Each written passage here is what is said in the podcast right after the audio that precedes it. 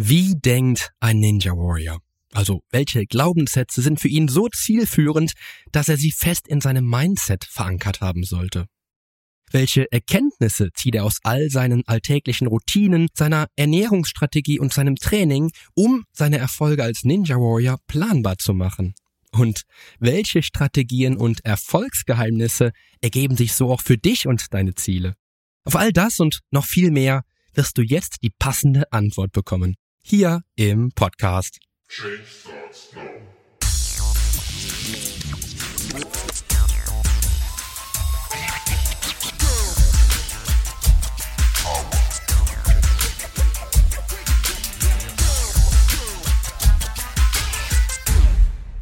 Hallo, hier ist wieder Poli Mutevelidis mit Change Starts Now, dem einzigen Fitness-Podcast mit dem dreifachen Weltmeister im Figurbodybuilding, Personal Trainer und Figurexperten.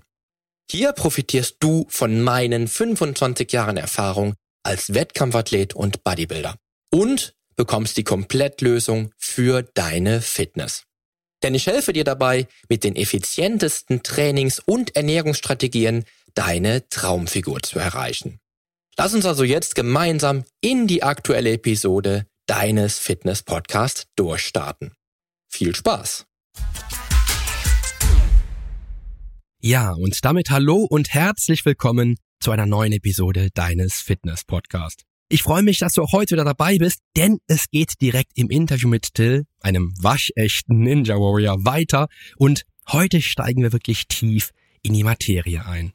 Denn du erfährst in der heutigen Podcast-Episode, welche Erfolgsgeheimnisse sich für Till aus acht Staffeln Ninja Warrior ergeben haben, warum Till Klimmzüge liebt und um jeden Preis Verletzungen vermeidet wieso komplexes Training auch für dich so wichtig sein kann. Außerdem erhältst du einen Einblick in Tills Ninja Warrior Mindset und du weißt, was mit einer grünen Woche gemeint ist. Lass uns aber nun direkt wieder ins Interview einsteigen. Viel Spaß dabei. Ja, das muss man einfach sagen. Ne? Und ich glaube, so findet so jeder seine eigenen Trainingsstrategien raus. Und ähm, da würde mich mal interessieren, was so bei einem eigentlich ursprünglichen Leichtathleten, so was da so das, das war, was, was bei dir das Fünkchen war, was dann das Feuer ausgelöst hat, wo du dann merkst, das ist genau das, was ich brauche im Training, um auch ständig dann mich weiterentwickeln zu können. Pass auf, ich, ich mache mal, also erstmal, erstmal grundsätzlich stimme ich vollkommen mit dir überein. Also äh, man braucht einen, mindestens einen ausbelastenden Satz. Und selbst wenn man das in eine Reihe einbaut, ne, beim 5x5 letzter Satz, maximal Effort, muss sein. Bin ich voll bei dir. Grundsätzlich zum Thema Leichtathletik, ich hab, bin da Mehrkämpfer gewesen, das heißt extrem viele ballistische, schnellkräfte, explosivkräftige Übungen, also schon auch sehr viel Kraft mit, mit drin. Und äh, deshalb kommt mein, ein, eine Sache, die, die ich hier als Geheimnis habe, es kommt vielleicht ein bisschen überraschend. Und das ist nämlich äh, das Tensegrity-Prinzip. Das äh, kommt aus dem Faszientraining und äh, das ist, bedeutet eigentlich nur, dass du versuchst, die, die äh, Kraftverhältnisse und Muskelzüge und Faszienzüge auf den verschiedenen, in verschiedenen Körperseiten so zu haben, dass du, dass du immer im Gleichgewicht bist. Ne? Also das ist wie so ein, wie so ein Zelt, wenn du, wenn du beim Zelt auf der einen Seite zu viel Zug hast, dann steht das schief. So und genauso ist es beim, beim Körper eben auch, dass ich, ich musste das lernen. Ich habe sehr viele Verletzungen gehabt und ich habe dann irgendwann festgestellt, wie wichtig für mich ist, eben das Training so zu gestalten, dass die Muskeln ausgeglichen trainiert werden und dass ich auch äh, bei manchen Muskelgruppen nach dem Training einfach viel Arbeit in Mobilisierung und Remedial stecken muss. Also ich habe ne, bei den Belastungen, ich habe es vorhin gesagt, ich hänge extrem viel. Es ist extrem schulterlastig, mein Training durch dieses Ninja Warrior. Das heißt auf der anderen Seite, ich muss eben auch viel in der Schulterblattretraktion machen, Reverse Flies, äh, Rudern zum Hals, Rota Exorotation, muss ich super viel machen, immer an so Remedial-Tagen, um einfach äh, meinen Körper gesund zu halten. Und gesund bleiben war so meine, mein Game Changer Nummer eins. Als ich das erste Mal so richtig über, über ein Jahr lang oder zwei Jahre lang konstant verletzungsfrei trainieren konnte, Alter, das geht ab was du dann plötzlich an Leistung erreichen kannst. Und deshalb ist das für mich so mein Geheimnis Nummer eins, zu gucken, was braucht der Körper denn, um in einer gesunden Statik zu sein, dass du halt eben gleichmäßig machst und nicht immer nur Lieblingsübungen. Und äh, das ist so das Geheimnis Nummer eins von mir. Und was vielleicht äh, spannend ist, so in trainingstechnisch, wie man das aufbauen kann, ist für mich ein Ding, was mir super hilft, um explosiver zu werden, ist das Utilisierungstraining dass ich äh, quasi im Maximalkraftbereich eine Übung mache und die Kraft, die, beziehungsweise die Aktivierung des Nervensystems, die dadurch kommt, anschließend in eine komplexe Übung packe. Kann zum Beispiel sein, dass ich eine beladene Kniebeuge mache im Bereich irgendwie drei Wiederholungen oder was, also wirklich äh, natürlich aufgewärmt vorher und anschließend in Sprünge reingehe, um eben diese Aktivierung, die ich durch die Kniebeuge habe, direkt in die Sprünge umzusetzen. Und äh, das ist auch so eine Sache, da habe ich gemerkt, das bringt mir unglaublich viel für die Power einfach, die ich halt in meinen Sportarten noch brauche. Ja, für die Schnellkraft-Power, ne? Genau. Das ist, also das Nervensystem braucht halt so ein bisschen, um in Schwung zu kommen. Und wenn man das halt eben über eine Kraftübung äh, vorher triggert und dann anschließend in die Übung reingeht, ist super geil. Und äh, das, das finde ich, das macht auch unglaublich viel Spaß. Das kann man sehr gut kombinieren. Keine Ahnung, macht man eine Runde Kniebeugen und macht dann Hürdensprünge. Ähm, das ist super cool. Also das, das macht auch echt Laune. Und das gleiche kann man mit Würfen genauso machen. Das kann man mit Würfen machen, das kann man auch mit, mit äh, Schwungübungen machen, dass man Max Effort Klimmzug macht oder zwei und dann anschließend in die Hangelübung reingeht. Das ist ähm, ein sehr, glaube ich, ein smarter Tipp, den viele gebrauchen können. Und ähm, was für mich für Wettkämpfe wichtig ist und was ich, wo ich sagen würde, das sollte jeder tun, ist, wenn man einen Wettkampf hat, dass man sich im Vorfeld genau Gedanken darüber macht, wie läuft der Wettkampf ab. Also mindestens eine Woche vorher den Wettkampftag vorplanen. Wo ist die Kabine? Was für Möglichkeiten habe ich mir Getränke und Essen zu besorgen? Wie ist der zeitliche Ablauf? Was mache ich zu welchem Zeitpunkt ungefähr? Welche Erholungsstrategien habe ich? Was mache ich nach dem Wettkampf? Sowas einfach schon vorzuplanen, damit du nicht da hängst so und dann die ganze Zeit nur denkst, ey, was mache ich hier eigentlich? Was soll ich tun? Sie, sie sind überall Leute und keine Ahnung, ich habe keine Ahnung, was ich machen soll. Das ist ein Gamechanger für Wettkampftage. Wichtigster Aspekt, glaube ich, das Ganze immer wieder im Kopf durchzuspielen. Voll. Und das auch irgendwie strukturiert so ein bisschen und verschiedene Aspekte mal sich angucken. Und für mich ist noch ein Gamechanger im Bereich äh, Wettkampf, den, glaube ich, viele vernachlässigen, ist Emotionskontrolle jeder hat da so seine Strategien, die er so unbewusst einsetzt, aber manche sind halt nicht funktional. Manche, manche, manche kriegen es halt nicht hin. So, ne? Und das ist gerade, wenn du das Gefühl hast, du bist so ein Trainingsweltmeister, du im Training bist, du ballerst du alles weg, bist mega geil, und bist du beim Wettkampf und äh. so, dann hat es in der Regel was damit zu tun, dass dein Kopf nicht richtig mitspielt.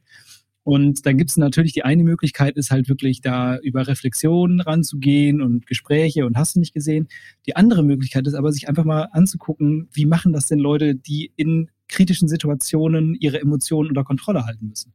Und da gibt es zwei Strategien. Das eine sind Atemübungen und das andere sind so Tapping-Übungen, wo man sich quasi durch Selbstberührung auch beruhigt. Und das würde ich jedem mal raten, sich das mal anzuschauen, wenn man eben dazu neigt, dass man hohe Nervosität oder über zu hohe Nervosität hat, zu hohe Anspannung. Und das kann halt einfach nochmal ein paar Prozent rauskitzeln in der Leistung. Ne? Das glaube ich. Sehr spannend, sehr komplex vor allen Dingen. Also ich glaube, dass dann bei dir sieht auch so eine klassische Trainingseinheit bezieht dann auch sehr viel Kurzhantel mit ein, sehr viel unilaterales Training, sehr viel schnellkraftsportliches Training. Sehr, sehr spannend. Also gar nicht so, ja, so Bodybuilding ist ja auch oft sehr puristisch, ne? Aber mach mal aber ich mag das auch, ne? Ich mag, also ich bin, ich bin absoluter, also im Gegensatz zu dir liebe ich Klimmzüge, muss ich oh. sagen. Aber, aber ich bin auch ein ganz großer Fan von Kniebeugen in allen Varianten. Ob ich nun eine, eine Clock-off-Squat mache oder ob ich Frontkniebeugen, Back-Squats, Hacken erhöht. Alles. Ich liebe das. Ähm, ist auch super wichtig, glaube ich. Äh, ist eine, einfach die Grundübung für mich. Absolut. Aber auch Bankdrücken. Also die ganz klassischen Kraftübungen, die haben bei mir immer Platz. So, das, ähm, das fällt nicht weg. Aber ich mache dann halt auch mal eine Phase, in der ich halt wirklich nur Pistol Squats mache oder ähm, Triple Jumper, Step-Ups so und solche Sachen, ähm, die dann halt ganz anders aussehen. Ja, ich bin momentan bin ich so ein Verfechter der Hatfield Kniebeuge. Das ist momentan so mein absolutes Highlight, was ich im Training habe. Da freue ich mich jedes Mal drauf. Dann die, die, die, die Stange voll zu laden, dann hier die Safety Squat voll zu laden und dann schön mal ganz genüsslich dann hier die Gewichte wegzuklatschen. Da habe ich richtig Bock drauf. geil. Ne? Ja, absolut. Ja, aber ich mag auch dieses Geräusch, wenn man so Handelscheiben auf die, auf die Stange schiebt. So. Mag ich auch. Einfach, ich, ich weiß noch, ich weiß noch, wie das so war mit, ja, mit 17, 18 ist man ja sowieso, da will man ja auch gesehen werden. Und dann weiß ich noch immer, wenn ich dann die, die Platten beladen habe und dann so äh, Kollegen von mir geguckt haben, was ich so drauf lade, habe ich dann auch mal schön bei der Beinpresse schön klatschen lassen. Das ging nicht immer, weil die, weil die auch gummiert waren, aber wir hatten auch damals die großen Ivanko-Platten die halt immer schön geknallt haben. Das ist irgendwie, ja, gehört dazu, ne? Oder? Das ist, das ist Teil dieser Atmosphäre, die man auch braucht zum Training. Eigentlich schon. Du hast eben auch eben noch gesagt, so dass es, äh, dass es ein, dass, dass mein Training wohl sehr komplex ist und das ist es auch. Ja. Und übrigens, das ist so ein Punkt, weshalb ich den Leuten immer sage: Sucht euch im Zweifelsfall Hilfe.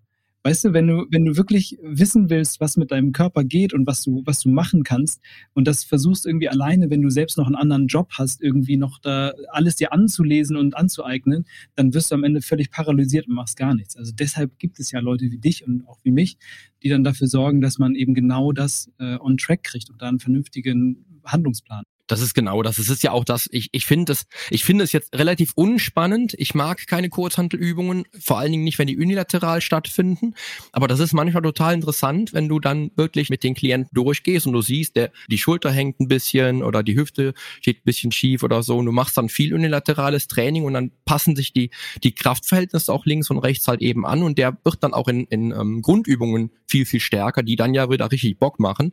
Wenn er dann hier im Press beispielsweise über Kopf mit der, äh, mit der Kurzhantel erstmal hier klein anfängt und macht dann den Press mit 40 Kilo über Kopf nach einem halben Jahr vielleicht, wo er vorher noch keine 10 Kilo geschafft hat, das ist dann schon mega spannend. Und dann, da gehört es natürlich auch wirklich dazu, dass man halt guckt, wo sind denn Defizite? Die deckst du auch meistens gar nicht alleine auf. Also da macht es schon Sinn, wirklich mit dem Coach dann auch ranzugehen, vielleicht noch mit dem Physiotherapeuten vorher nochmal zu schauen. Ihr habt ja da auch äh, Leute im Team bei dir zum Beispiel. Das heißt, der kommt vom Physiotherapeuten zu dir, der, der Physio sagt, bei mir auch gibt mir gibt mir dann auch Tipps, was dann noch beim Klienten dann wichtig wäre, was ich vielleicht nicht gesehen habe, um dann wirklich ganz gezielt reinzugehen. Das das machst du gar nicht alleine. Du hast dann alleine zu viele Hürden und die führen dann dazu, dass du wieder aufhörst mit dem Ganzen, mit dem Unterfangen. Und das ist einfach so. Es fängt ja bei der Diagnostik schon an. Ja. Ne? Also das das ist schon da musst du einfach gewisse Skills haben, du musst die Erfahrung haben, du musst wissen, welche Tools du einsetzt, um, um was zu identifizieren und wie du auch vernünftig Tests durchführst, so dass, die auch aussagekräftig sind. Also voll bei dir. Genau, das ist es einfach. Ja, definitiv. Und was du gerade schon gesagt hast, was ich jetzt ziemlich cool finde, ähm, du hast ja schon vom Denken gesprochen, das ist ja, das ist ja mein Thema überhaupt. Ey, ich glaube, ich bin der Mindset, der Mindset-Coach die letzten äh, 15 Jahre geworden. Ich habe es ich hab's wirklich gemerkt, damals bei meinen Wettkämpfen, als ich die letzten, die letzten internationalen Wettkämpfe gewonnen habe die habe ich, also ich wusste auch, ähm, wie läuft hinter der Bühne ab, wie kann ich mich ausruhen, äh, wo kann ich mich hinlegen, wie viel Ruhe kriege ich, brauche ich, ähm, damals war es noch ein Walkman, geil, brauche ich einen Walkman, muss ich einen Walkman dabei haben, Quat kann, ist die Gefahr, dass mich einer voll quatscht, äh, ist die Gefahr, dass da viele Leute sind, die gucken, ja, die mich so ein bisschen aus dem, aus dem Tritt bringen. Habe ich überall Spiegel, dass ich halt weiß, ich kann noch mal hier, bevor ich auf die Bühne gehe, in Spiegel gucken oder so. Und da ist halt wirklich das Denken, das Mindset, wie deine Einstellung zu dem Ganzen ist, halt eben Gold wert.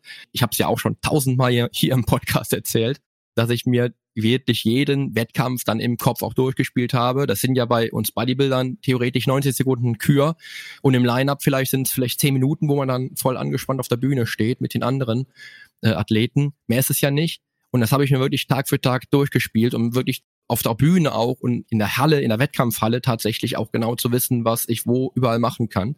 Ähm, was dann auch oft dazu geführt hat, dass ich tatsächlich, würde ich behaupten, das ganze Denken in Richtung Sieg oder Niederlage schieben konnte und da wirklich gucken konnte, dass ich halt eben die Niederlage vielleicht dann über überspielen konnte, weil ich einfach ja mit einem starken Selbstbewusstsein auf der Bühne stand. Nur wenn es dann zu einer Niederlage kam, war dann auch immer so die Frage, das hast du eben schon schön er erklärt, auch da auch Emotionskontrolle gefragt. ne? Ne, also ein Wettkampf, ja, ein Wettkampfpot nicht einfach wegzuwerfen, nur weil es der dritte ist auf der Bühne ja, noch. Ja. Ne?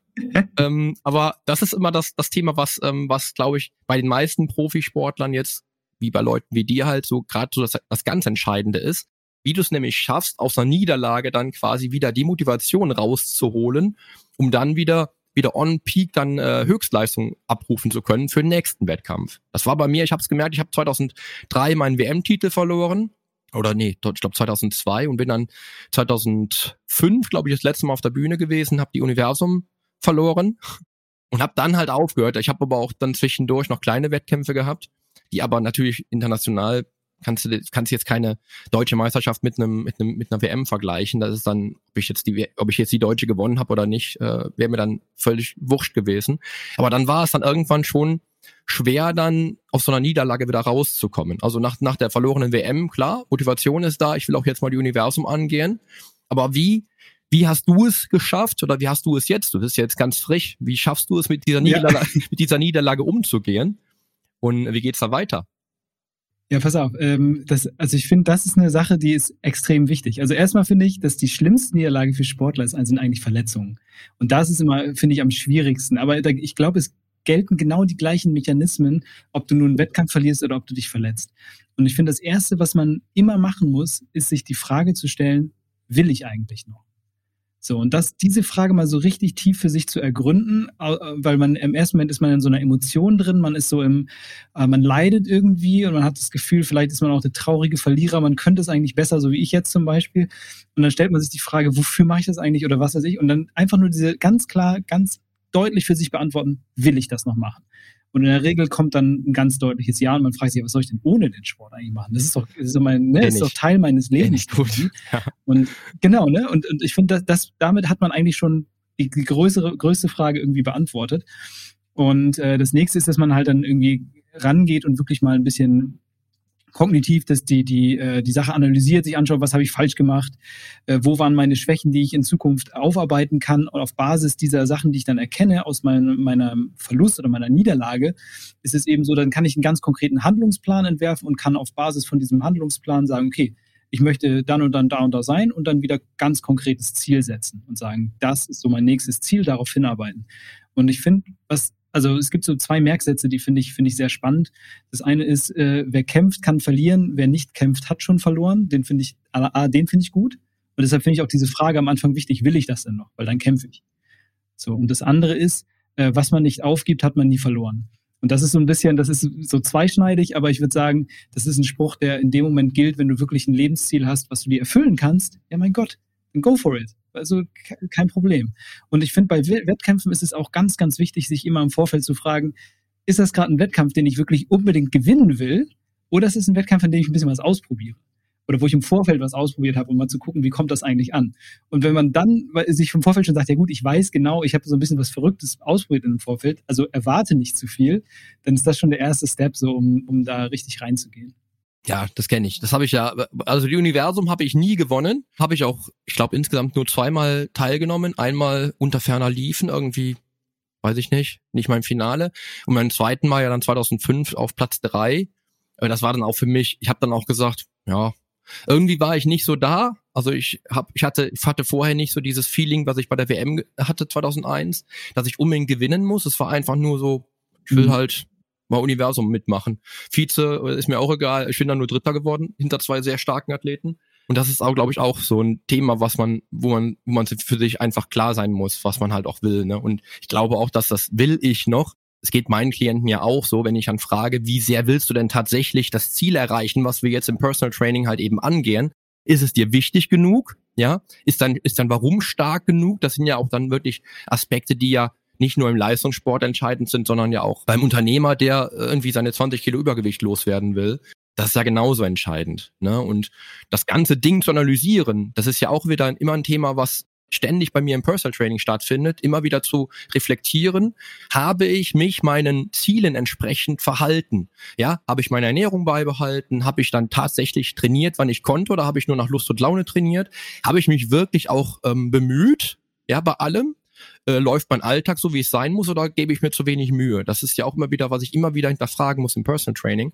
Und darum ist auch so eine Analyse natürlich nach so einem, nach einem Wettkampf genauso entscheidend wie nach einer Personal Trainingsphase von drei Monaten, wo man immer wieder gucken muss, was habe ich jetzt in den drei Monaten gelernt? Habe ich viel mitgenommen? Habe ich viel Potenzial vielleicht persönlich verschenkt, was ich noch hätte rausholen können, wo der Coach dann auch vielleicht stolzer gewesen wäre, wenn ich mich doch mehr bemüht hätte. Das ist ja auch immer geil. Ich, ich ziehe auf den Joker, ja, also ich sag dann auch gerne, ähm, also ich bin mega stolz auf dich, wenn du das so durchziehst. Das bringt immer so ein bisschen Druck zwar, aber es macht auch Sinn, finde ich, bei vielen, bei vielen Klienten, weil die einfach auch immer wieder so ein bisschen von außen auch so die Bestätigung brauchen. Auch wenn es äh, Dinge sind, die, die nicht so gut funktionieren, in ihren Augen, die aber aus Coach-Sicht vielleicht sehr, sehr gut sind. Ja. Und das gehört auch für einen für einen Profi genauso dazu wie für einen, für einen normalen Sportler. Genau, das lässt sich immer übertragen. Und da kann auch der normale Sportler extrem viel rausnehmen von einem Profi, denke ich mir. Also was ja sowieso das Thema ist des Ganzen hier, dass man einfach ja, genau. vom Profi lernt, vom, vom Allround-Profi, der wirklich in allen ähm, Welten zu Hause ist, wie du. Ne? muss man immer so sagen. ja. Das ist zu viel des ja. Lobes, lieber Poli. Äh, ich hier rot an. Zum, zum Ritual, was du dann, äh, was dann vor der Bühne oder was vom Wettkampf passiert, haben wir jetzt schon mal gesprochen. Das wäre nämlich auch mal spannend gewesen, welche Rituale da bei dir noch stattfinden. Bei mir war es ja immer, ich habe es ja eben schon gesagt, ich muss gucken, wie kann ich mich ausruhen am Wettkampftag, an welchen Stellen, wo äh, bietet sich mir die Möglichkeit, meinen Walkman aufzuziehen. Also wie gesagt, den habe ich glaube ich bis 2003 dabei gehabt. Da gab es das noch mit CD und so, geil zum Reinlegen und mit so. Ah, der, der Discman. Dis, ah, di, hieß der Discman? Ah, ja, stimmt. Das, stimmt, das war der Discman schon. Der, und dann gab es noch Minidisc. Nee, das hatte ich nicht. Ich, aber der Walkman stimmt, du hast recht. Der Walkman war mit der, äh, mit der Kassette. Kassette. Das war der Walkman, ja. den ich als Kind noch für meine Hörspiele hatte. Hatte ich auch. Geil, alles. geil. Alles ne, auf jeden Fall war das immer für mich halt wichtig. Ich brauchte halt eben, ich brauchte die Ruhe. Ich musste ähm, mein, mein, ich musste regelmäßig essen können, vor, bevor die Show beginnt, bevor ich zum, zum Line-Up auf die Bühne kam. Ja, ich musste mich selber fokussieren können und das war für mich auch immer so das Ritual, was ich brauchte. Und bei dir haben wir es ja gerade schon gehört, dass die ganze Planung auch. Genau. Aber ich muss dazu sagen, dieses Chill-Out vorher und Musik hören ist bei mir auch drin. Ne? Also direkt vom Wettkampf, also beziehungsweise in den Stunden vorher. Ich muss mich irgendwo ablegen und äh, Walkman oder beziehungsweise in meinem Fall äh, ja Kopfhörer iPhone oder so. Genau. Wir haben die ganze, wir haben die ganze Musikbibliothek in der Tasche, wie Steve damals genau, gesagt hat. Das, das, das ist genial. Absolut. Also das kann man, kann jeder für ja, sich nutzen. Definitiv. Da kann man auch so diese Motivation so langsam aufbauen. Am Ende kommen dann die krassen Sachen. Dann ist man on fire. Einen Song habe ich in meiner Playlist, in meiner Lightweight Baby Playlist fürs Training. Der ist von Ectomorph. Ah, der ist jetzt nicht unbedingt so, so cool, aber der heißt War is my way. Auch wenn Krieg jetzt nicht cool ist, aber das ist ein, das ist ein Song. Wenn ich den höre, dann kann ich abheben. Geil, das ist schön von hier, von Ronnie Coleman. Lightweight hier, ne? Baby, Lightweight. genau. Lightweight. Musste, Lightweight. musste. Ich, ich habe Ronnie auch gefeiert. Ich habe seine ganzen, seine ganzen Videos geguckt. Alle Trainingsvideos waren auch in meiner Bibliothek damals, definitiv. Ja, und das ist so. Also die Kraft der Musik, die macht extrem viel. Also ich habe ja auch den Walk oder den Discman dabei gehabt, um äh, meine Kür im Kopf wieder durchzuspielen. Wir hatten ja dann auch, jeder Athlet hatte dann seine, seine, seine Kopfhörer auf, hat seine Kür durchgespielt, die er dann halt eben auf der Bühne ja präsentiert hat. Das war ja auch nochmal wichtig, sich dann auch so sicher zu fühlen. Also es gibt nichts Schlimmeres, finde ich, als im Line-Up auf der Bühne zu stehen und zu überlegen, wie ging die Kür nochmal. Das habe ich auch erlebt. Das war dann, warst du im Line-Up nicht, nicht äh, on point und warst dann auch irgendwie unsicher, wenn es dann auf die Bühne ging. Vielleicht warst du sogar noch der Erste, der nach dem Line-Up direkt auf die Bühne musste, bist also schnell runter, wieder rauf und hast dann noch überlegt in der Zeit, hast dann noch geguckt, möglichst langsam auf die Bühne zu gehen. Ich habe meine Kür vergessen. Das ist mir auch schon passiert. Habe dann andere Sachen eingebaut, immer geguckt, dass ich im Rhythmus bin, aber ich habe ein relativ gutes Rhythmusgefühl. Von daher ging das immer mit der Musik. Ja, sehr gut, sehr gut. Aber Musik macht extrem viel. Also ich habe auch eine Podcast-Episode dazu gemacht, die kennen die Hörer wahrscheinlich auch. Ich liebe Musik zum Training. Es ist essentiell, muss man einfach sagen. Definitiv. Ja, Dito, auf jeden Fall. Ja, sind viele Parallelen vom Profisportler im Allround-Segment zum äh, Bodybuilding. Ja, ich merke das auch. Bei mir ist es ja auch so, das wird sich wahrscheinlich auch jeder denken können, so Bodybuilding, Vorwettkampfzeit, so tonnenweise Reis, Berge von Brokkoli, proteinreiches Fleisch. Das ist so das Klassische, was man so äh, als Bodybuilder so auch ernährungstechnisch auf dem Tisch hat und das echt Tag für Tag. Ich weiß nicht, wie viele Tonnen Reis ich in den letzten 30 Jahren gegessen habe, wie viele Tonnen Brokkoli. Ich esse aktuell auch schon wieder jede Woche sieben Kilo Brokkoli. Ich bin, äh, ich liebe das Zeug. Unglaublich. Bestes Gemüse, glaube ich.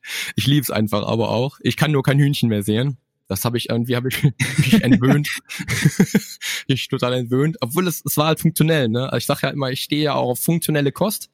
Und äh, ich glaube, das machst du genauso wahrscheinlich für deine Zeiten. Und ich gehe davon aus, dass du so ein paar Rezepte auch am Start hast, die auch maßgeblich an deiner Leistungsfähigkeit ähm, beteiligt sind, wenn es dann auch zu so einem Ninja Warrior Cup geht, wo du dann halt dann auch wirklich dann tatsächlich dann deine Leistung bringen kannst, die du bringen willst. Vielleicht sogar mit Snacks, die du dann zubereitest vorher noch, aber da würde ich mal gern hören, was das so ist, was man so als Ninja Warrior so zu sich nimmt ja, ich glaube auch, das unterscheidet sich gar nicht so großartig, weil ich auch aus verschiedenen Welten komme und ich habe auch super viel ausprobiert. So, ich, ich sag mal so, das Weirdeste, was ich mal ausprobiert habe, war eine grüne Woche zu machen. Ich weiß nicht, ob du das schon mal gehört hast. Das so ist so, so, kommt so ein bisschen aus dem Detox-Ding. Ah. Nee, nee, nee, das ist, das, das, das funktioniert folgendermaßen. Also ich, ich kann es nicht unbedingt empfehlen, aber das kann so ein, das kann so ein äh, Neustartknopf sein. Wenn man gerade die Ernährung völlig an die Wand fährt, dann kann man das mal machen. Das, da sucht man sich für jeden Tag eine Sorte Gemüse raus grünes Gemüse und isst tatsächlich nur diese Sorte Gemüse. Kannst du verschieden zubereiten. Kannst du braten, backen, kochen, was weiß ich, dünsten, sonst was frisch essen. Und dazu gibt's dann halt noch einen Haufen äh, Proteinshakes. so Reisprotein ähm, und vielleicht noch ein bisschen Kreatin zusätzlich. Und das ist so ein, wie gesagt, es kommt so ein bisschen, so ein bisschen aus dem Detox-Bereich, dann so ein bisschen aus dem Abnehmbereich. Irgendwie hat das mal äh, jemand da zusammengeschustert. Äh, ich habe nach fünf Tagen habe ich es dran gegeben. Das, und ich sagte, das ist der Horror. Ich habe noch nie, ich hatte noch nie so so viel Bock auf einfach irgendwas essen. Also ich kann es nicht empfehlen, aber wie gesagt, äh, wenn man wirklich mal einmal so sagt, okay, ich muss jetzt einmal was ich mal richtig Schlimmes, was Schwieriges machen, muss mal wieder beweisen, dass ich es kann, dann kann man das mal ausprobieren. Bist du ein Vegetarier oder Veganer eigentlich? Das ist, äh, ich habe alles ausprobiert, also auch da, ich habe mich auch vegan ernährt, vegetarisch ernährt, einfach auch so ein Interesse auch, muss ich sagen, an diesem Thema. Ich bin aber tatsächlich Mischköstler, aber mit sehr stark reduziertem Fleischkonsum. Was ähm, sich so, es, es, es lässt sich relativ einfach machen. Also es ist heutzutage leichter denn je, das eben das umzusetzen. Und äh, beim Fleisch ist es halt einfach so, dass ich schon immer so ein bisschen auf die Qualität geguckt habe, seitdem ich es mir irgendwie leisten kann. Und ähm, das ist irgendwie so ein Aspekt, wo ich sage, okay, dann lieber ein bisschen weniger und ein bisschen umfangreicher da sich umschauen. Und trotzdem, ich möchte, ich persönlich möchte nicht auf Fleisch verzichten. Das sage ich auch meinen veganen Gästen im Podcast immer, ey Leute, ganz ehrlich, sorry. Es gibt Momente, wo ich einfach merke, wo ich das, wo mein Körper mir sagt, Till, du solltest jetzt mal Fleisch essen. Und dann möchte ich dem auch nicht widersprechen. ich bin auch sehr intuitiv, muss ich gestehen. Genau wie du. Ja, total. Aber es gibt so ein paar Prinzipien und ein, das Prinzip, was sich bei mir persönlich am allermeisten durchgesetzt hat, ist das Carb Cycling. Das ist so ein Ding, das ziehe ich durch und da gibt's auch kein, kein Entfliehen vor. Das heißt, ich strukturiere meine Kohlenhydrataufnahme so, dass ich in der Regel nach Trainingseinheiten besonders viel als Carb Backloading, besonders äh, äh viele Kohlenhydrate esse, um eben dann die Glykogenspeicher wieder aufzufüllen, Regeneration zu, zu powern, Muskelaufbau anzutriggern. Und ansonsten ernähre ich mich in der Regel Low Carb, wobei Low ja ist eine Definitionssache. Also ich esse jetzt nicht No Carb, aber es ist so, dass ich schon in der Regel morgens, mittags sehr low esse und meine Kohlenhydrate primär abends zu mir nehme, auch um den Schlaf so ein bisschen zu fördern. Und eben, weil ich einfach gemerkt habe, dass das bei mir funktioniert. Das ist wichtig, genau. Weil ich habe nämlich genau das Gegenteil erlebt jetzt, wo du jetzt bei, bei Carbs am Abend bist beispielsweise. Genau, das ist ganz wichtig. Finde ich, finde ich sehr spannend. Ja, also ich habe ich, ich hab da ganz unterschiedliche Typen äh, kennengelernt, aber mir ist es halt so, ich habe einen Typ mit einer relativ, also im Vergleich zu dir prozentual natürlich nicht so hoch, aber eine relativ hohen Muskelmasse, relativ niedrigem Körperfett. Und da ist es so, dass ich äh, komplett Low Carb, das wird meine Leistung massiv negativ beeinflussen. Und dementsprechend äh, gebe ich die Carbs dann rein, wenn sich der Körper die verdient hat. Und das funktioniert bei mir ganz gut. So kann ich meine Form langfristig halten, kann meine Leistung aufrechterhalten. Und das heißt dann, für mich ist es morgens halt so, dass ich ähm, versuche, irgendwo äh, vor allem proteinfettreich zu essen. Das wäre dann ganz klassischerweise so ein Rührei mit Feta und Tomate oder mit Feta und Spinat. Kann auch mal ähm, so ein, ähm, Skier mit, mit äh, ein paar Nüssen drin und so ein bisschen vielleicht Proteinpulver sein, wenn es immer was für ein Geschmack sein soll. Gibt verschiedene Optionen. Äh, früher habe ich sehr gerne tatsächlich diese, diese Rinderburger. Dinger ne, mit, mit Avocado gegessen morgens. Habe ich mir direkt morgens auf den Grill gelegt ne, und, und äh, habe das echt abgefeiert. Jetzt wegen reduzierten Fleischkonsum mache ich das nicht mehr. Aber in der Phase hat es gut funktioniert. Und ich muss auch sagen, dass der Gasgrill ist so ganz grundsätzlich, ich will gar nicht so viel über Ernährung und Rezepte im Einzelnen reden, aber der Gasgrill ist das Geilste, was du machen kannst. Ja, es geht halt ruckzuck. Du kannst super genau. schnell und du kannst alles zubereiten. Es ist fast alles lecker, was du machst. Und, äh, es, äh, und du kannst halt super vielfältig äh, das machen. Ne? Gemüse drauf. Wenn es abends ist, haust du noch ein paar Kartoffelchen oder Süßkartoffeln drauf. Also da kannst du super viel machen. Oder Kartoffelchen, genau. Ne? Quellmännchen, kennst du das? Quellmännchen. Quellmännchen sind so hier Kartoffeln, die du, äh, also die holen wir aus dem Garten, unsere eigenen, und dann äh, kochen wir die mit der Schale. Das ist auch geil, Quellmännchen. Oh, lecker. Ja, ja, ja, ach so, gut, dass, dass du quasi aufschneidest und dann mit äh, quasi äh, mit, wenn du Bock hast, genau, mit Quark richtig drin. lecker. Ja, oh, das ist auch super. Ich könnte auch, also ich könnte auch jeden Tag Kartoffeln tonnenweise essen. Bin noch ein richtiger Kartoffelfan geworden. Mit dieser grünen Woche finde ich aber trotzdem gar nicht mal so schlecht, wenn ich ehrlich bin. Also das klingt spannend. Man kann das mal machen. Weil es gibt doch so viel. Du kannst so viel machen. Ja, also das Einzige, wo ich wahrscheinlich Probleme kriege, sind dann mit Brechbohnen. Dann der Tag. Vielleicht. Habe ich als Kind. Also als Kind konnte ich den nicht essen. Nicht. Wahrscheinlich wird es bei dir jeden Tag Brokkoli. Brokkoli geht. Kann ich jeden Tag machen. Ich kann auch von morgens bis abends Brokkoli essen. Aber ich esse ja sowieso nur noch zweimal am Tag. Also das hat sich auch etabliert bei mir. Hätte ich früher wahrscheinlich nicht so gemacht. Ich habe auch, wenn ich morgens trainiere, bin ich immer noch irgendwie, wenn ich um neun Uhr trainiere, bin ich immer noch mindestens fünf Stunden nüchtern, bis es dann halt an die Kohlenhydrate geht. Das war ja damals immer so meins, wo ich sage, ich kann nicht drei Minuten später essen, als, als meine Uhr das sagt. Dann verliere ich schon Muskelmasse. Ne? Also von daher, Low Carb ist so eine Sache, da kann man sich über streiten. Ich habe lange Zeit mal Low Carb probiert, ja, fand das auch gut, habe auch Ketogen probiert, fand das auch gut. Also ich habe nach dem Buch Anabole Diät, ich weiß nicht mehr von wem das ist, Jürgen hm, ja. Wiesing, glaube ich, ja. wer es geschrieben hat, ich komme nicht drauf. Fand ich gut, kann man aber nicht lange durchhalten, was einfach irgendwann hat man auch keinen Bock mehr auf Matt. Ich habe auch viel Mettwurst gegessen. Ja, und vor allem die meisten, die Keto äh, versuchen, die machen das auf eine echt ziemlich ungesunde Art und Weise, muss man sagen, ne? mit sehr vielen äh, ungünstigen ja, Fettsäureverteilungen genau, und so. Aber ich muss ganz grundsätzlich sagen, es gibt für alle diese Ernährungsformen gibt's hier, gibt's hier einen Platz.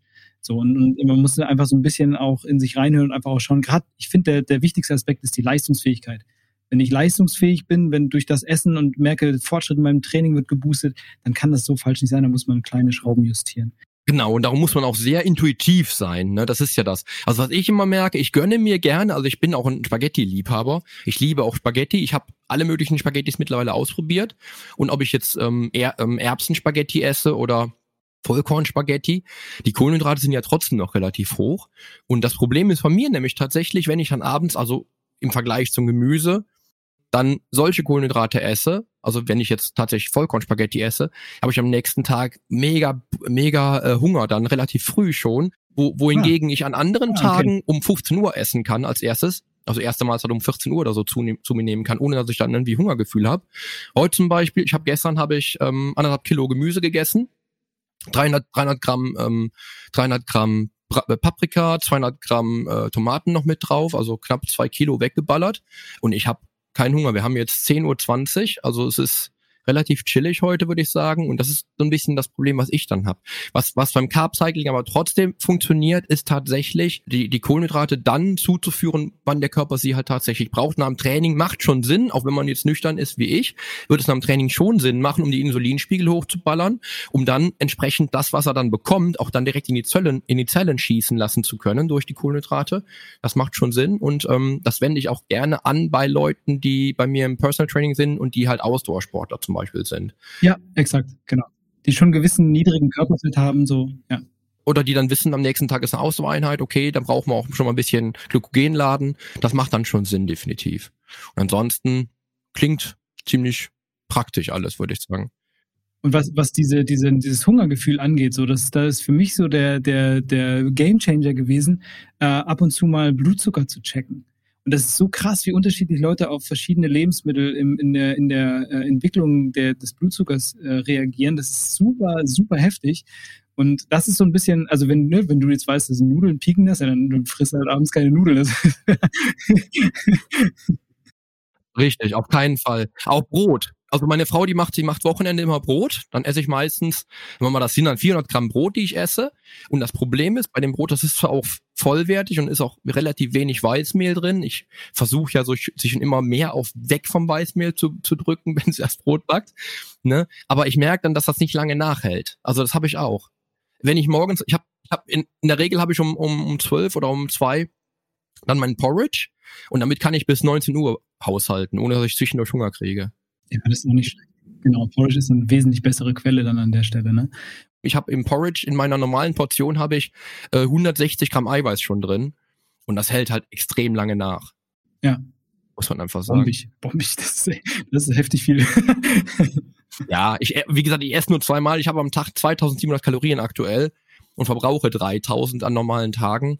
Bin also immer noch irgendwie so ein bisschen auch im Defizit, ohne dass mich das irgendwie stresst dann ist das Porridge auch mit 1400 Kalorien morgens, also um 12. Das ist auch schon relativ deftig, ne? Ja, klar, da musst du arbeiten.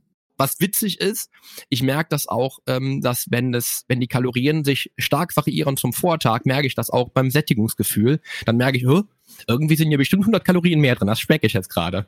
Ja, das auch, also man lernt so viel über seinen Körper, wenn man da einfach ein bisschen auch achtsam ist beim Essen, ne? Und nicht einfach nur irgendwas irgendwie isst, sondern sich überlegt, was man isst, das Ganze plant und dann auch wirklich mit Bedacht isst. Das ist so krass, dass man immer seinen Körper lernt. Und das kann, das würde ich wirklich, das würde ich jedem empfehlen. Jeden, der da draußen zuhört, einfach das Essen mal wirklich wahrzunehmen, auch als Essen und nicht einfach nur so nebenbei zu machen. Richtig. Und auch, ich, das muss ich auch jedem Klienten sagen, tatsächlich, ich finde, Essen zu tracken, finde ich unheimlich ermüdend, ja. Man kann es aber auch so simpel machen. Man kann wirklich, also ich, ich habe mit jedem Klienten fange ich an zu tracken äh, und sage denen dann auch, dass sie nach hinten raus dann nicht mehr tracken müssen, weil sie Lebensmittel kennen, weil sie ihre Rezepte fest haben. Wenn ich mit, ich, ich arbeite aktuell mit drei Rezepten pro Woche. Ja, das macht es für mich super simpel, genau zu wissen, was ich heute esse und morgen und übermorgen. Ja, wenn ich jetzt mit 21 Rezepten jede Woche arbeiten will, ist es natürlich logistisch schwer, und es macht mir jetzt unheimlich schwer. Ich muss dann nämlich dann wirklich jedes Lebensmittel tracken. Und wenn es aber feststeht und wenn ich meine festen Rezepte habe, meine festen äh, Lebensmittel, das werden auch nie mehr als 30 oder 40 Lebensmittel sein. Die kann man sich im Kopf behalten. Ähm, dann ist es doch total simpel. Dann muss man doch auch nicht mehr tracken. Dann fällt das ja weg. Nur wenn ich erst esse und dann nach hinten raus mit dem Tracken bei Klienten anfange, funktioniert es nie, weil, es, weil die einfach keinen Bock drauf haben. Lass dir hier und jetzt gesagt sein, die Vielfalt wird immer und immer und immer wieder völlig überbewertet. Mach es dir also wirklich so simpel wie nur möglich und erschaffe dir so eine funktionierende Ernährungsstrategie, die dich keine Überwindung und nur wenig Planungszeit kostet. Ich garantiere dir, dies wird dich auf lange Sicht viel schneller ans Ziel bringen als hunderte komplexer Rezepte, die es jemals schaffen könnten. Versprochen. Und dies erwartet dich in der kommenden Episode. Im nächsten Teil geht es um dein Warum, denn wir werden der Frage nachgehen, was dich wirklich antreibt und wieso es sich für dich so sehr lohnt, dabei zu bleiben. Außerdem werden wir dir zeigen, wie du es schaffst, ein Trainingsplateau zu überwinden, um danach deine Trainingsziele Schritt für Schritt zu erreichen. Und es geht um stetiges Wachstum und die Tatsache, dass die Progression der Schlüssel zu dauerhaftem Erfolg ist. Nun aber wünsche ich dir erst einmal einen tollen Start in den Tag und danke dir, dass du mir heute wieder deine volle Aufmerksamkeit geschenkt hast und dran geblieben bist und freue mich auch auf die kommende Episode mit dir. Damit dieser Podcast dir immer den maximalen Wettbewerbsvorteil auf dem Weg zum Wunschkörper bietet, investiere ich jede Woche viel Zeit, Liebe und Herzblut in dieses Projekt. Hast du also Feedback, egal ob Lob oder Kritik zu dieser oder vergangenen Episoden dieses Podcasts? Dann schreib mir ganz einfach an info at polyonstage.de. Ich freue mich auch schon bald von dir zu lesen. Zum Nachlesen gibt es die Show Notes zur heutigen Podcast-Episode, natürlich wieder mit allen Infos und allen Links im Blog auf polyonstage.de slash blog. Außerdem lohnt es sich für dich, hier auf meiner Homepage regelmäßig meine wöchentlichen, ganz persönlichen Fitness-Tipps anzuschauen. Ich freue mich auf deinen Besuch. Also, die Veränderung beginnt genau jetzt. Lass uns dazu auch in der nächsten Episode gemeinsam durchstarten. Denn mit meiner Hilfe bekommst du auf dem Weg zum Wunschkörper die Komplettlösung für deine Fitness. Bis zum nächsten Mal. Dein Figurexperte und Fitnesscoach Poli Mutevelidis.